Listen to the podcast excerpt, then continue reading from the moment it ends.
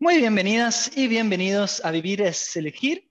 estamos haciendo charlas y reflexiones con Edgardo Caramela sobre autoconocimiento y meditación para estar en la cabina de mando de nuestras vidas. Hola Edgardo, ¿cómo estás? Gracias por estar acá una vez más.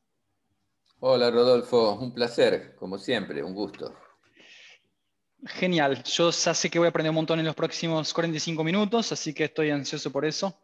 Bueno, me presento, mi nombre es Rodolfo Ribotti y hoy vamos a conversar con Edgardo, eh, hicimos la charla sobre meditación, solo que hoy nos vamos a, enfocar para los iniciantes que nos están escuchando, de cómo empezar. Las personas que no, no, no saben nunca eh, meditar, no tienen muy, poca, muy poco contacto con, con esa técnica, vamos a enfocarnos sobre, sobre eso y, y, la primera pregunta es justamente así un poco abierta. te pregunta a vos, Edgardo, un, principiante que quiera empezar a meditar, ¿qué recomendás o cómo recomendás que empiece? Siendo una escuela de método Ross, imagino, pero, pero ¿cómo se empieza? Bueno, yo voy a hablar desde mi opinión personal, porque no hay que tomar esto como las tablas de Moisés, ¿no? O sea, no es que esto sea la única opción. Tampoco es una, una opinión de un, de un inexperto, es una opinión de una persona que tiene unos 30 años de, experiencia técnica. 33, pero, eh, pero igual lo quiero aclarar porque eh, hay muchas opciones, muchas técnicas, muchas eh, disciplinas que tomaron la técnica de meditación. tenemos hasta en, en algunas religiones que se utiliza meditación, o sea, lo cual prueba que si se ha tomado a lo largo de miles de años, primero, si ha persistido esto durante miles de años e incluso ha como eh, renacido con mucha fuerza y como una tendencia en los tiempos más modernos, en los actuales, y en la gente justamente que no tiene ningún tipo de apetencia mística, ni, ni vida monástica, ni nada por el estilo, eh, muestra de que algún resultado ha producido a lo largo de estos siglos y, miles de años, que ha hecho que esto perdure en el tiempo y siga siendo reconocido como algo muy útil para, el ser humano que lo practica. Eh, y ahí también voy a decir algo que es, eh, muchas veces se asocia la meditación a un proceso místico, algo relativo a monjes, a personas que viven en retiro. Y esto también, que acabo de decir, aclara y muestra que esto no es así, porque si a una variedad tan grande de personas distintas, que van desde el empresario estresado, eh, el neurocientista que la recomienda porque a través de la ciencia eh, comprueba los beneficios que produce en los practicantes, en términos mentales, emocionales, físicos en general y demás, este, y también aquellos que buscan senderos más místicos o hasta religiosos, muestra que, que es una técnica. Y como toda técnica puede ser usada por unos o por otros grupos, buscando en cierta forma, y aunque se nombre con distintas, eh, se le dé distintos nombres o en distintas lenguas, lo que se busca es un resultado de autoconocimiento, en donde la persona que busca el autoconocimiento sabe que tiene una herramienta muy probada y muy eficiente que, eh, que es justamente la meditación. digo esto porque hay, hay personas con las que algunas he tenido algunas veces algún debate de tipo un poco filosófico, por decir así, en donde eh, plantean de que no se puede calificar la meditación como una técnica, que sería casi como una herejía, que sería como rebajarla de, su lugar porque se lo asocia a una conexión espiritual o alguna cosa que le, le asignaría un valor mayor y parecería que una técnica la desmerece. Y en realidad no, es una técnica, porque además se aprende practicando y lleva mucho tiempo de práctica, años de práctica para poder avanzar en ella. Y es esa técnica que una vez que la persona domina esa técnica, logra usar eso como una herramienta para alcanzar la intuición lineal, el autoconocimiento, estados de, de hiperconciencia incluso y de superconciencia, o sea, alterados, estados alterados de conciencia, pero ese alterado es con valor positivo, no pensar alterado en, una forma negativa. Ahora, ¿cómo empezar? Bueno, es una pregunta que, que, a uno le hacen siempre, le hacen habitualmente. Entonces yo voy a dar algunas cosas que a mí me han dado resultado y que las recomiendo, este, pero que entre ellas también hay un factor, que es que este tipo de de también muchas de ellas técnicas complementarias de la propia técnica de meditación, eh, tienen que tener cierto grado, aunque va a exigir un poquito de disciplina, porque toda cosa que uno incorpore nueva le suma a su día y tiene que hacerla diariamente para que funcione, genera un poco de voluntad y disciplina, pero tiene que ser algo que se pueda hacer con cierto grado de placer. Porque si es algo que es demasiado a contrapelo, digamos, de nuestros deseos, se va a aguantar un tiempo, después va a ser un martirio y eso va a ir en contra de lo que buscamos, que la meditación es algo que nos va a llevar a un estado de mucho más placer, de vivir con mucho más placer, de, de despertarnos cada día con mucha alegría, con ganas de verdaderamente disfrutar del día y de la vida que tenemos. Todo esto es por qué? porque es mágico. Uno dice, se sienta, pone cara de Buda, se pone a meditar y ya solucionó todos los problemas de la vida. No, porque uno empieza a ver las cosas desde otro prisma, desde otra perspectiva, y empieza a descubrir a lo mejor que aquello que me agobiaba y que no me permitía o me restaba la posibilidad de, de estar mejor o feliz, observándolo encuentro de que es fácil de solucionar, tal vez haciendo algún cambio. ¿Y eso por qué? Porque esa técnica lo que hizo, hizo que amplíe mi inteligencia en una forma de gran angular y me permite ver las cosas no solamente de, una manera como la veía, la veía por una serie de condicionamientos que generalmente tenemos, que son limitantes, y al haber todo un cambio en la persona que realiza esa técnica y esas prácticas, genera que, que él cambia, y entonces él ve las cosas distintas. Y vuelvo a repetir una frase que hay varios a quienes se les atribuye haber sido el autor, pero que tiene, es bastante conocida y creo que la debo haber dicho en alguna de esas entrevistas, que no vemos las cosas como son, sino que las vemos como somos. Y eso es exactamente así. Si un día estamos muy emocionados, muy alterados, muy enojados, muy iracundos, vamos a ver las cosas, así sean pequeñas, como grandes problemas y si las vemos desde un lugar de estar mucho más felices o bien o porque tuvimos un día muy gratificante, las vamos a ver desde otro ángulo, desde otra perspectiva e incluso con otras posibilidades de solucionar aquello que nos estresa o incomoda. Bueno, ¿por dónde empezar?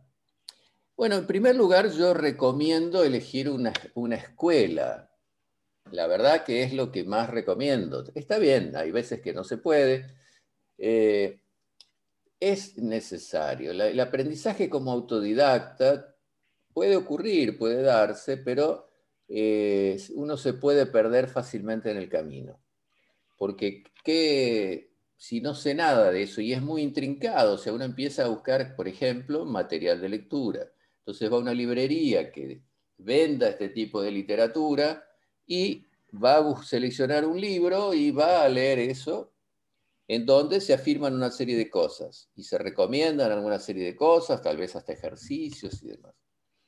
Pero después compra otro libro, tal vez en la misma librería, y, ve que hay un montón de cosas que son exactamente opuestas, hasta, hasta en detalles. En el, primer libro, que seguía un linaje de la tradición cultural que tiene la meditación como una herramienta para su uso, recomienda una alimentación no excitante, por ejemplo. Entonces, prohíbe ajo y cebolla, prohíbe condimentos, una serie de, cosas. Y el otro no, el otro lo sugiere, porque esos son activadores de energía y esos órganos nos vitalizan y tener más energía vamos a poder eh, meditar mejor y demás. Entonces, cosas tan simples como esa que acabo de decir empiezan a chocarse y eso hace, eh, es lo que nos hace perder el rumbo cuando muchas veces seguimos un camino autodidacta o peor, empezamos a mezclar y en esa mezcla sale un producto que desconocemos y que no siempre puede ser recomendable. Entonces, si hay la posibilidad de encontrar una escuela donde se enseñe esto en serio, con lo cual no descalifico lo otro, pero como ahora es bastante producto de la moda, las modas son también eh, guiadas por intereses que van desde lo comercial, publicitario, en fin, una serie de cosas. Entonces se publicitan efectos, resultados acelerados en un mes, en un retiro, meditación. En un mes, en un retiro, la persona no va, solamente va a aprender un poquito, tal vez logre relajarse un poco, tal vez logre bajar su estrés cotidiano, tal vez logre aprender algunas técnicas de respiración, pero ahí es aprender que el comienzo del comienzo, ahí es empezar a tener algunas herramientas previas al estado de meditación que él va a tener que usar disciplinadamente durante mucho tiempo para que eso empiece a funcionar. Si es una escuela que verdaderamente toma a la persona al iniciante y justamente lo inicia en esa actividad o en esa práctica, va a empezar por enseñarle cosas que todavía no son técnicas de meditación específica, pero que lo van a ir preparando.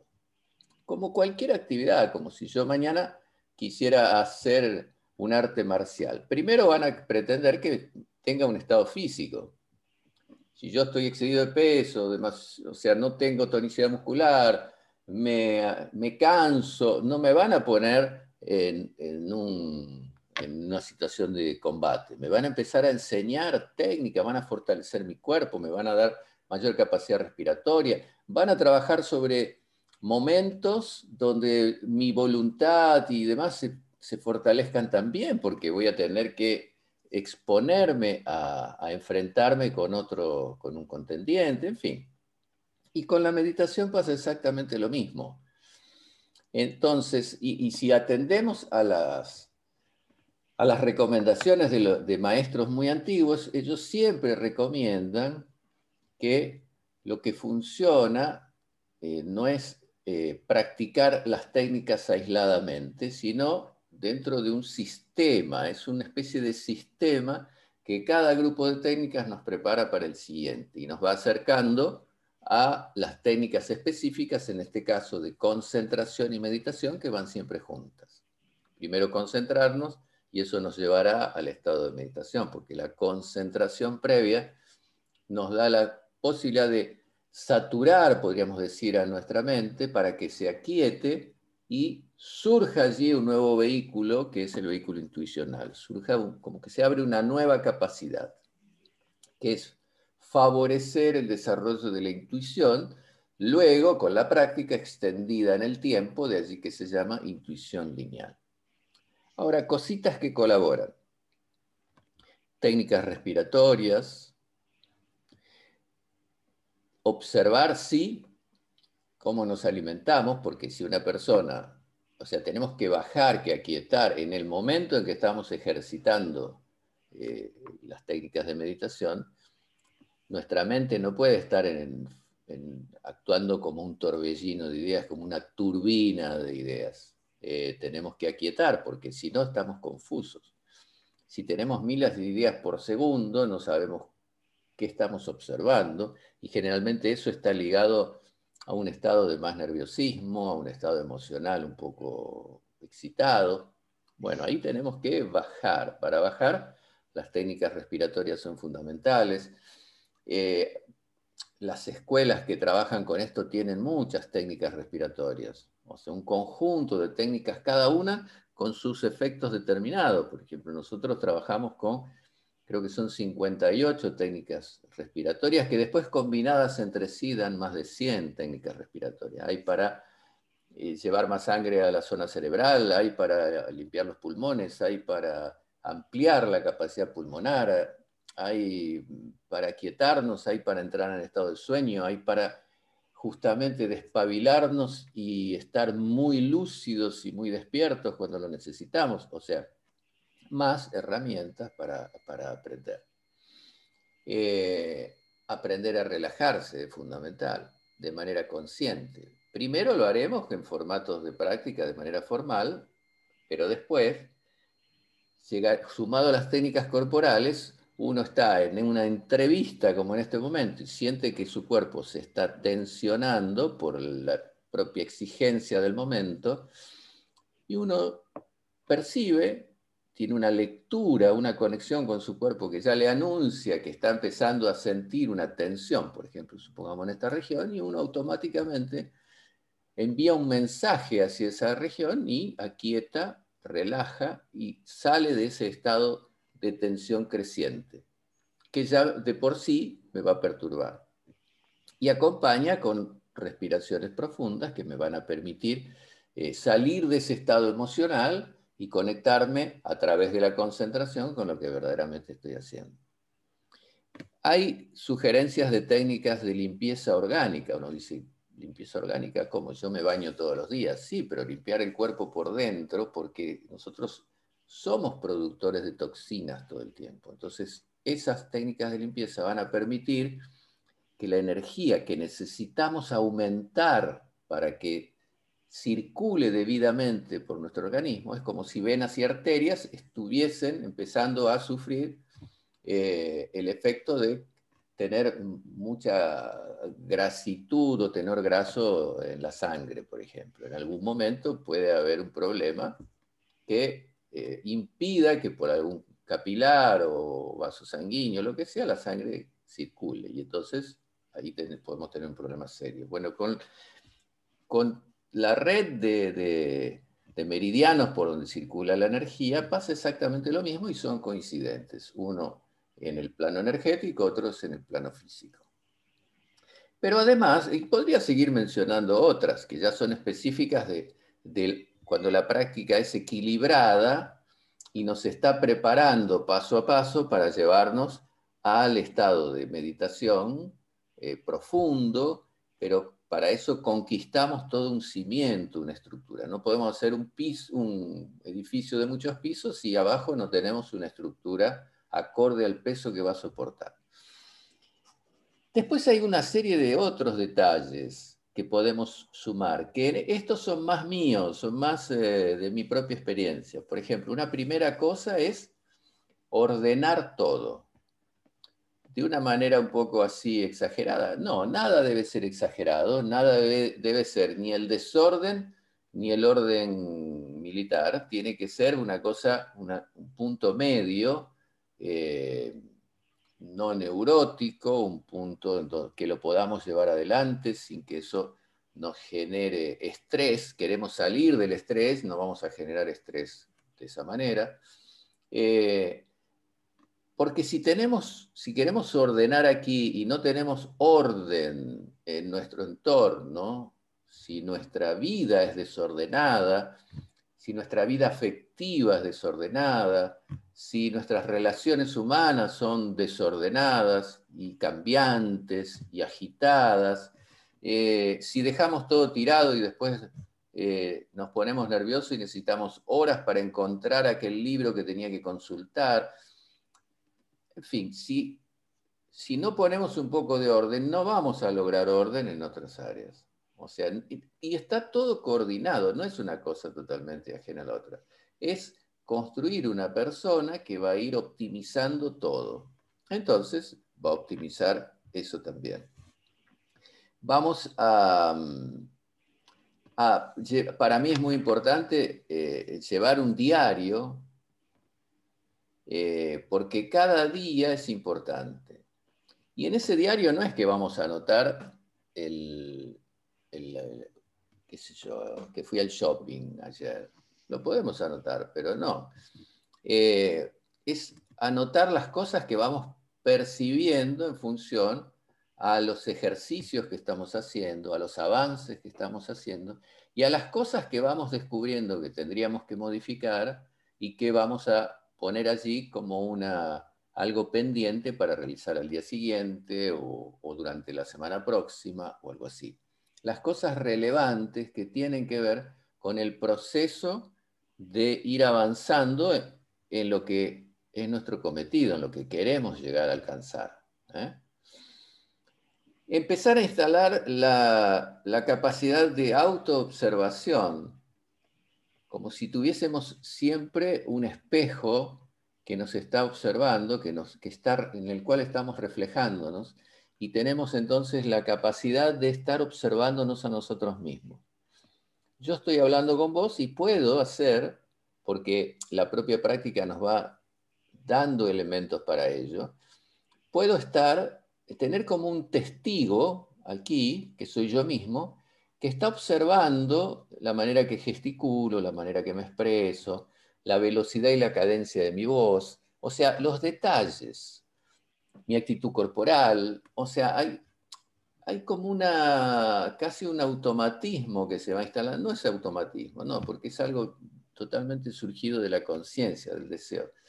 Es como que uno va observando y va descubriendo pequeños detalles para pulir y para que la próxima vez pueda hacerlo mejor. ¿eh? Eso es como una conciencia testigo que uno va instalando allí, que no se puede comprender eso si uno no practica. Solamente a través del entrenamiento práctico empezamos a descubrir que eso es posible, porque si no hasta parece un trastorno de, personalidad, o sea, nada que ver, es una capacidad que uno va desarrollando de estar más atento a uno mismo y de observar todo como lo hace para hacerlo mejor. Nada más que eso. Eh, instalar la posibilidad o el ejercicio más que la posibilidad de ver las cosas desde distintas perspectivas, desde, distintos ángulos. Hay eh, cuadernos de meditación muy antiguos. Hay uno escrito por Marco Aurelio, que él seguía la línea de los estoicos y él era, atribuía que su avance en la meditación eh, había sido el que le había permitido lograr sus éxitos en los combates, que lo llevó a ser una de las autoridades militares de la Roma antigua más exitosas. Y entonces él decía que la observación, cuando él planificaba sus maquetas de, combate y demás, eh, la observación de distintas perspectivas, de distintos ángulos, le permitía entender o anticiparse a veces a los movimientos del contrario, y eso lo aplicaba en todo momento. Y yo lo empecé a aplicar, eh, y me dio excelentes resultados, pero excelentes resultados, y, e inmediatos, porque empecé a tener la capacidad de eh, mirar las cosas desde otro ángulo, es ponerse por arriba de la situación. El solo hecho de ponerse por arriba empequeñece el obstáculo, lo coloca en otra dimensión, nos saca de la presión de estar ahí adentro de la situación. Y ahí uno descubre posibilidades que no está observando. Casi siempre cometemos errores porque no analizamos las cosas desde distintas perspectivas. Porque no miramos las cosas y observamos que cuando movemos una cosa aquí, algo está pasando con tal vez otra cosa que está en otro punto que no la estábamos viendo. Y antes de hacer un, obviamente, yo no estoy diciendo hacer esto cuando digo que tengo que ir a, a comprar un producto y volver, no sé. Pero cuando son cosas que debo resolver, incluso que debo resolver con relación a mí mismo, que a veces son las más importantes, debo observarme a mí mismo en ese contexto, en esa situación, desde distintos ángulos y de distintas perspectivas. Y a partir de ahí voy a ver de que a lo mejor la decisión que estaba por tomar iba a, a dañar mi relación con un amigo que no quiero perjudicar, sin darme cuenta. Aunque era una situación afectiva y yo iba a tomar una determinación con una determinada persona, iba a afectar a otra relación con otra persona que también está, integra el grupo de las personas con las que tengo relación afectiva. No sé, puedo decir esto como cualquier otra, otro ejemplo, pero entender de que las cosas muchas veces están interconectadas y de que es bueno eh, tener ese, esa posibilidad que es nada más que un recurso. Todo esto que yo estoy hablando no son cosas para ir a hacer demostraciones a los teatros y ganarnos la vida como magos, sino son cosas simples que incorporamos y que es simplemente un pequeño cambio de paradigma y empezar a hacer las cosas de otra manera que tal vez como lo veníamos haciendo. Si seguimos haciendo todo igual, vamos a obtener siempre los mismos resultados. Si observamos que hay pequeños movimientos, cosas que podemos incorporar en nuestras tareas, en nuestra vida, en nuestras relaciones, en todo lo que hacemos, en todo lo que hacemos, vamos a empezar a obtener otros resultados. Tal vez no sean mejores, pero esos otros resultados nos van a permitir mejorarlos y lograr conseguir mejores resultados. Y si no, al menos aprendimos, ¿no? Que la vida es eso. Es un constante camino de aprendizaje. De los errores se aprende mucho, a veces más que de los aciertos, pero tratamos siempre de tener certezas para errar menos, y, pero tampoco tenemos que desmoralizarnos si cometemos un error.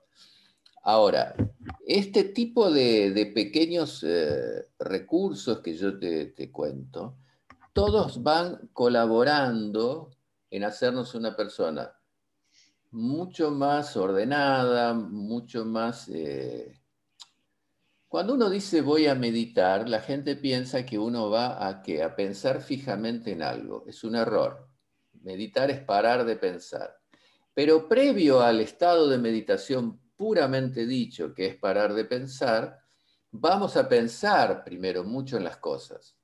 Tal es así que vamos a pensar tanto en una sola, la que elijamos, para que eso sea un factor donde ponemos toda nuestra energía y nuestra capacidad de foco, de enfocarnos, para que esa constante, constante, constante concentración sature nuestra mente. Nuestra mente se cansa, se agobia tanto que decide viajar para otro lado o de otra forma, escapar un poco de ese agobio y eso que hace, abre una puerta de salida que es la intuición.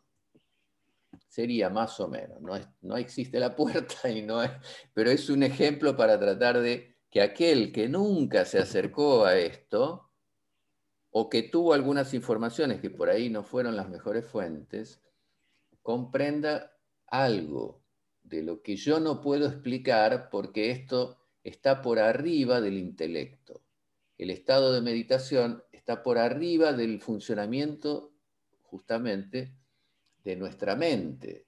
O sea, es un estado eh, que está por encima de la, razón y de la parte intelectual, porque abre la intuición, y la intuición es una, una vía de, información que eh, que no es generada por condicionamientos previos, porque si yo digo algo que sé, lo sé porque yo lo estudié o porque está guardado en mi intelecto, o hasta porque está en el inconsciente colectivo, que es algo que se va heredando, ahora sabemos a través del genoma humano, se va pasando esa información que nos precede y que tiene que ver con todas las experiencias humanas vividas por nuestra especie desde que el ser humano existe sobre la Tierra. Eso corresponde más a la memoria, corresponde más al subconsciente y se puede activar también. Y los propios ejercicios que haremos para la meditación van a activar una mayor conexión, una conexión más fluida, pero esa información nos va llegando, nos va llegando, nos va llegando por el simple hecho de ser humanos. ¿eh? Esto ya no es ningún secreto, esto que anticipaba la filosofía antigua, hoy lo comprueba y lo menciona y lo cita la neurociencia, que es una de las ciencias que más ha avanzado en estas últimas décadas. Entonces, eh, estos que, yo te digo, te acabo de decir, son algunos de los recursos o, eh, o formas de iniciarnos en el camino hacia el estado de conciencia de meditación, para lo cual si bien vamos a ir avanzando cada día un poco más y en unos meses vamos a sentir grandes diferencias, especialmente en nuestro nivel de concentración, pero meditar es un tiempo. Y después, cuando accedemos al estado de conciencia de meditación, que es cuando se abre esa posibilidad de la conexión con la intuición, hay distintos grados de meditación que van a ir llegando, como en la mayoría de las disciplinas. Uno va, se va perfeccionando, va logrando conectarse más profundamente y eso en algún momento nos permitirá incluso trascender el estado de meditación, que es, podríamos decir, de superconciencia, de superconocimiento, y llegar al estado de hiperconciencia, que ese ya lo dejamos ahí, porque es todavía más difícil de explicar que esto que estoy mencionando ahora. No sé si me, si me perdí en el camino. no, viste el curso completo, de verdad, era solo, era solo para... Nada, muy bien. Muy, muy, yo anoté varias cosas para mí también. Eh, y entonces, solo para, eh, estoy imaginando acá alguna persona que nos esté escuchando y diciendo, ok, quiero empezar a, meditar. La primera, la primera etapa es, es eh, elegir una escuela. Vamos a recomendar las escuelas de método Rossi, obviamente. Y ahí el primer, digamos, la primera etapa sería la concentración, aprender a concentrarse un poco más. ¿no? Digamos, esa sería la, la primera ambición antes de querer entrar a... Lo que pasa es que la concentración, y voy a, no es con ánimos publicitarios, sino voy a explicar un poquito más nuestro sistema, eh, que por ser sumamente antiguo, tal vez es el primer sistema que se conoce con una estructura, eh, y que fue, que es el gran valor de, de Rose, que es un señor que sistematizó, un profesor muy dedicado a esto, que como un arqueólogo buceó, rescató este, los restos, como un arqueólogo, las ruinas de este sistema y logró rearmarlo en una sistematización contemporánea. ¿Esto qué significa? Que posee los elementos básicos de aquello que se practicaba y se usaba hace 5.000 años, pero con algunas modificaciones propias del tiempo transcurrido y de la fragmentación y el desgaste ocurrido en, aquel sistema, pero logró, después esto lo comprobó en sucesivos viajes, como 40 años de viajes sucesivos a la India, con, eh, algunos de los cuales yo participé, y comprobó con maestros muy antiguos, muy viejitos, que todavía tenían, estaban mucho más cerca de otros maestros que habían estado más cerca de otros maestros, y así, esa cadena de conocimiento que fue pasando, y comprobó que su sistematización era realmente sumamente completa y sumamente veraz, o sea, sumamente auténtica, que no había adicionado ni quitado nada, no había inventado nada y simplemente había reordenado en una codificación aquellos, eh, aquellas técnicas, sobre todo, que formaban parte de esa filosofía. Cuando decimos concentración es porque ya nos vamos a empezar a concentrar durante nuestros entrenamientos en todo lo que hagamos. Entonces, uno dice concentración. Sí, va a haber un momento de la práctica donde nos vamos a sentar con el tronco erguido, las piernas cruzadas y vamos a concentrarnos en un elemento que el instructor nos dirá, ese es para tu inicio el mejor, o este, este y este nos va a dar algunas opciones. Pero antes vamos a hacer otras cosas. Vamos a hacer respiratorio, mencionaba hoy, y nos vamos a concentrar mucho sobre el acto de respirar. No vamos a respirar solamente pensando en el intercambio gaseoso que ocurre porque yo llevo aire a mis pulmones y saco anhídrido carbónico. Eso lo hacemos todo el día, de manera no consciente. Pero yo ahora te digo a vos y a todos los que nos están escuchando que ahora vamos a transformar este acto respiratorio, que si no lo hiciéramos moriríamos en minutos, en un ejercicio consciente. ¿Qué significa? Que vamos a cerrar los ojos, vamos a hacer esas respiraciones, vamos a dilatar la zona baja abdominal, luego la medio costal y finalmente la parte alta del pecho, pero percibiendo el movimiento muscular, percibiendo el sonido del aire cuando viaja por las vías respiratorias percibiendo lo que ocurre en términos de temperatura corporal al cabo de tres o cuatro de estos intercambios gaseosos, percibiendo las toxinas que estamos eliminando a través de nuestro cuerpo y especialmente del órgano más grande que tenemos depurativo de nuestro organismo, que es la piel.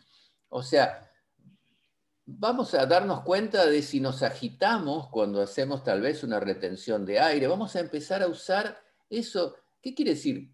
Consciente, de manera consciente, con pleno conocimiento de lo que estamos haciendo. En ese momento somos solo respiración.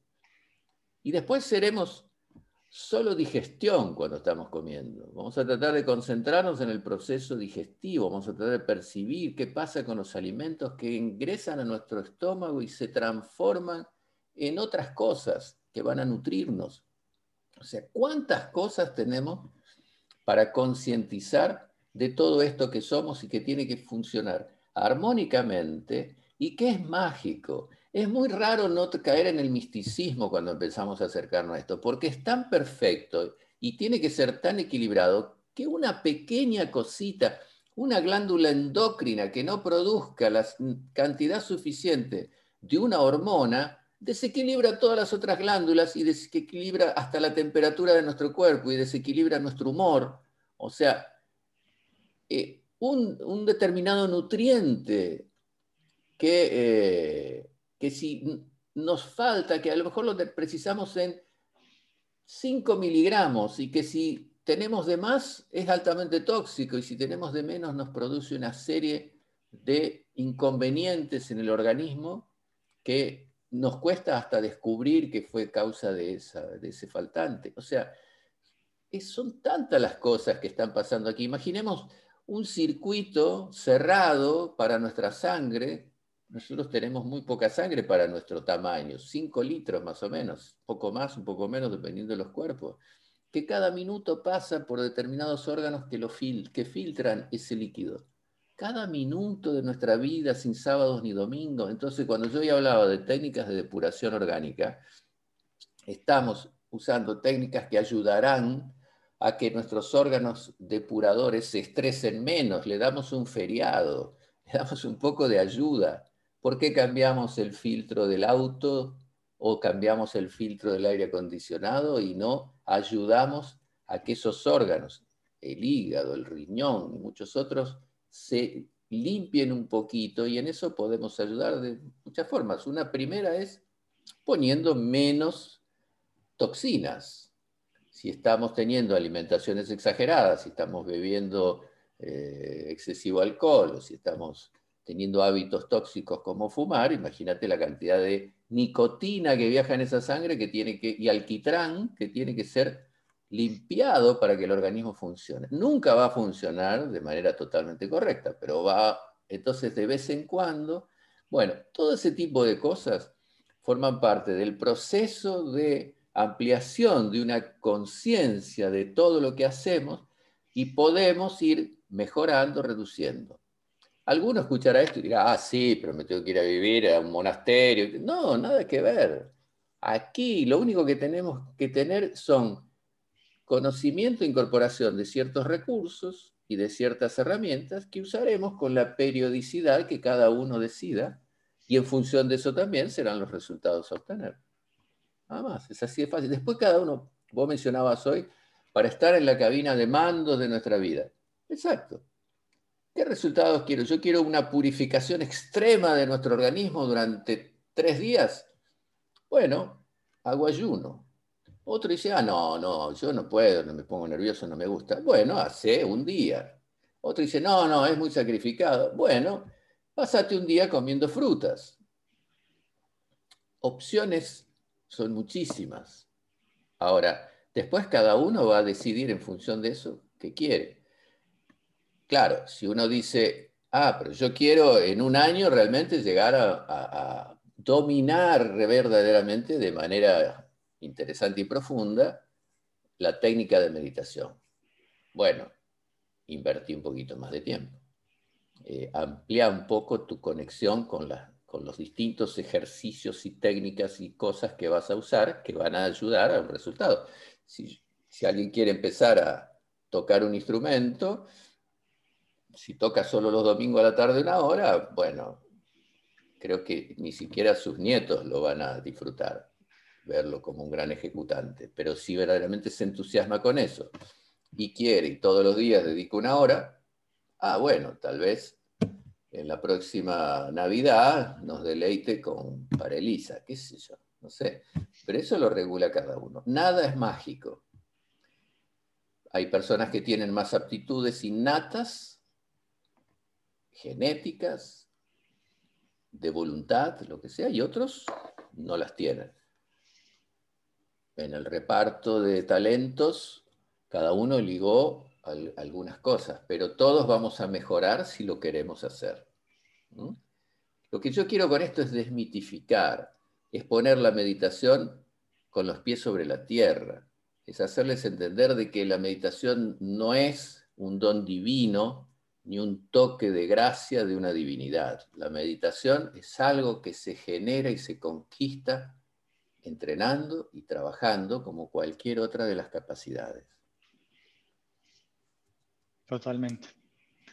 Y eh, todo, todo, eso que vos fuiste diciendo, la persona también puede ir haciendo de una forma gradual, digamos, no tiene que empezar por el ayuno, puede simplemente... No, y puede no hacerlo nunca, nada es obligatorio, son opciones, uno da opciones y ahí generalmente después todo el mundo hace prácticamente todo porque se va entusiasmando, le va gustando, va reconociendo que está sintiéndose mejor, más pleno, más, con más vitalidad, con más energía, con más entusiasmo, con más alegría y obviamente dice, ah, voy a probar.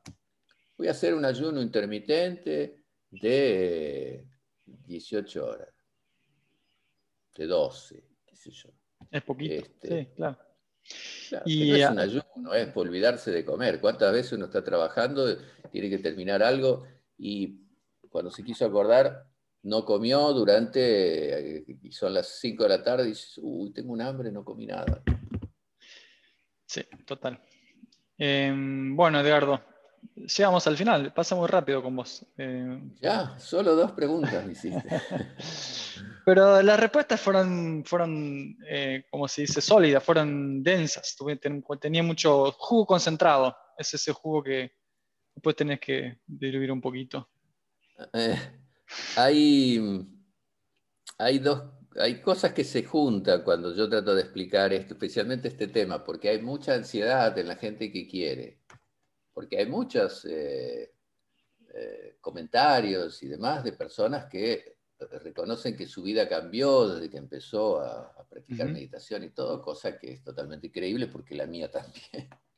Seguramente la tuya también. Sí, la mía también. Eh, Mucho. Pero hay, a mí me, da, me apena un poco que hay muchas ofertas de resultados demasiado rápidos, eh, en donde ahí pueden pasar varias cosas, o que se apure de más el proceso en el que el que quiere aprender y termine siendo lo contrario a lo benéfico, eh, o viva una experiencia demasiado exigida que, haga que después no quiera continuar, eh, o la venta de fantasías. O sea, repetí esta palabra durante 30 días y vas a ser un meditante. Y no es cierto, no es verdadero.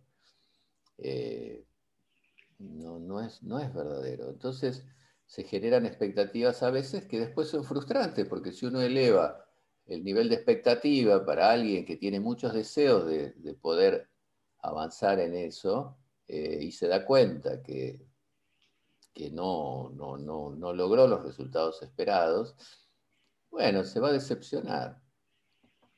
Y en lugar de haber ayudado a que alguien empiece de a poco y vaya conquistando resultados lentamente y se estimule más para continuar y vea que verdaderamente vale la pena, vamos a causar exactamente el efecto contrario, ¿no? Y eso es penoso. No me parece que está bien, no me parece que que ayuda, no me parece que sea ético. No hay, no hay atajos, hay que hacer el recorrido, el recorrido. Sí, si uno quiere resultado verdadero, tiene que, no se puede saltear. Saltear etapas. Eh, no. Ahora, puede ocurrir de que alguien tenga unas condiciones excepcionalmente únicas o especiales eh, que, bueno, genéticamente o porque, no sé, como hay muchos que juegan al fútbol y surge un Maradona, un Messi que tuvieron el mismo entrenamiento que los otros, pero tienen un don natural que lo pudieron desarrollar. Y bueno, hay gente que cualquier disciplina le pasa.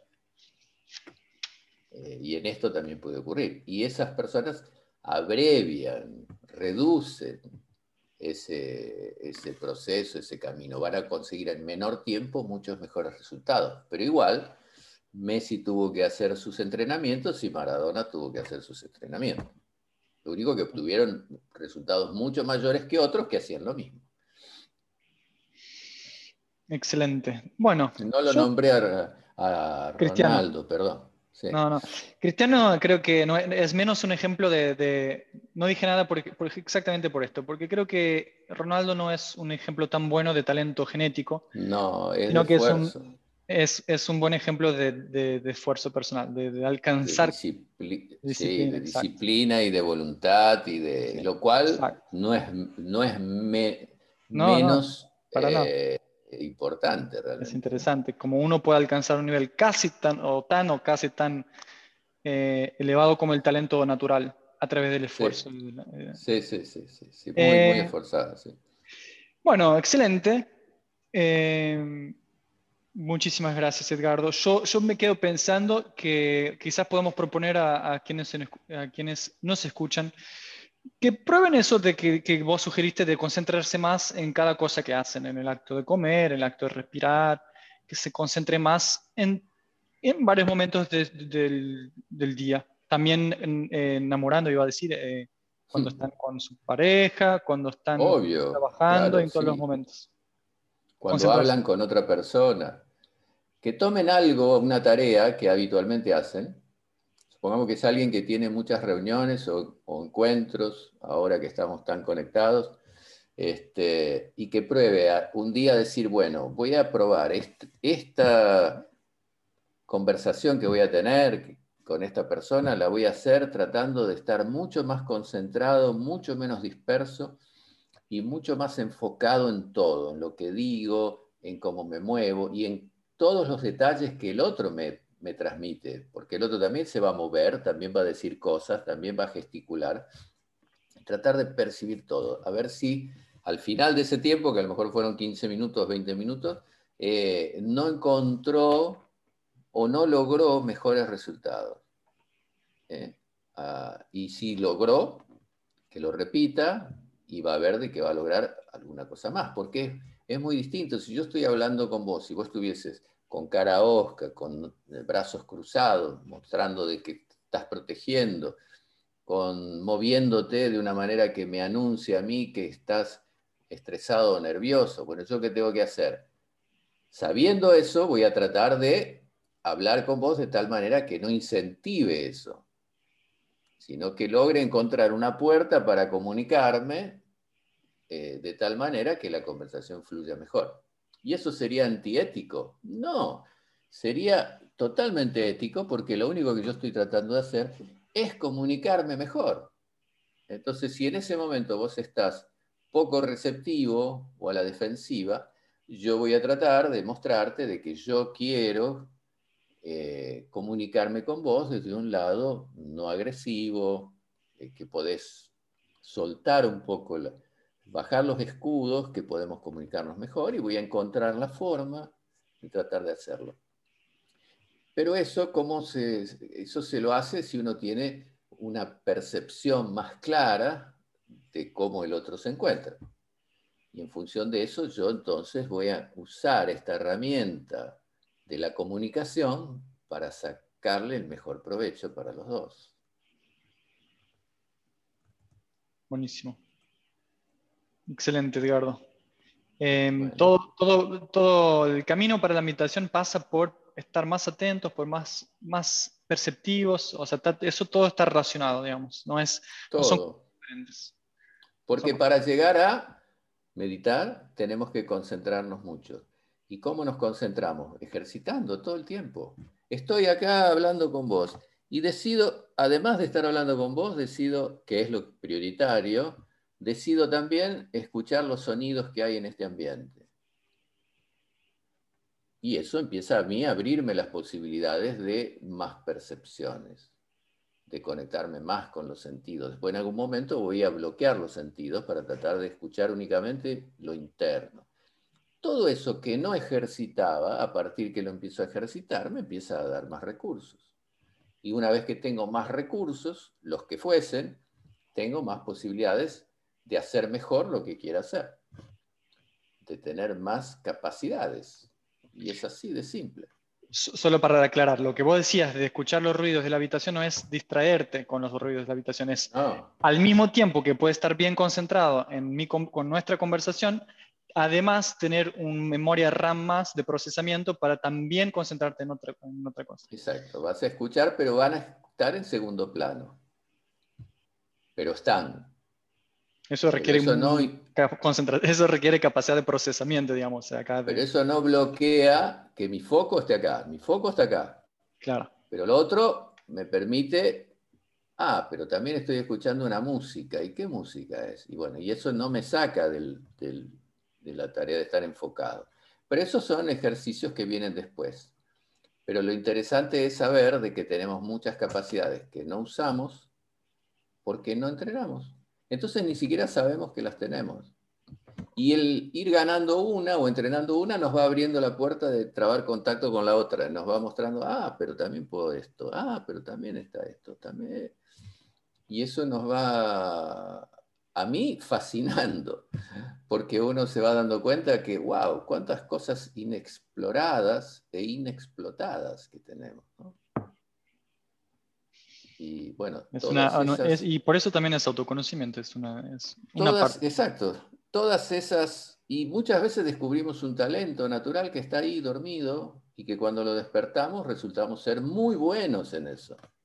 Y todas estas filosofías proceden de que de la autoobservación, de personas que vivían en otro clima, en otro contexto cultural, en otro, en otro estrés, digamos, y tenían tiempo para estar muy conectados con la naturaleza y entonces tenían percepciones muy claras de los, de los estímulos y sus sentidos totalmente alertas porque no estaban tan saturados de información.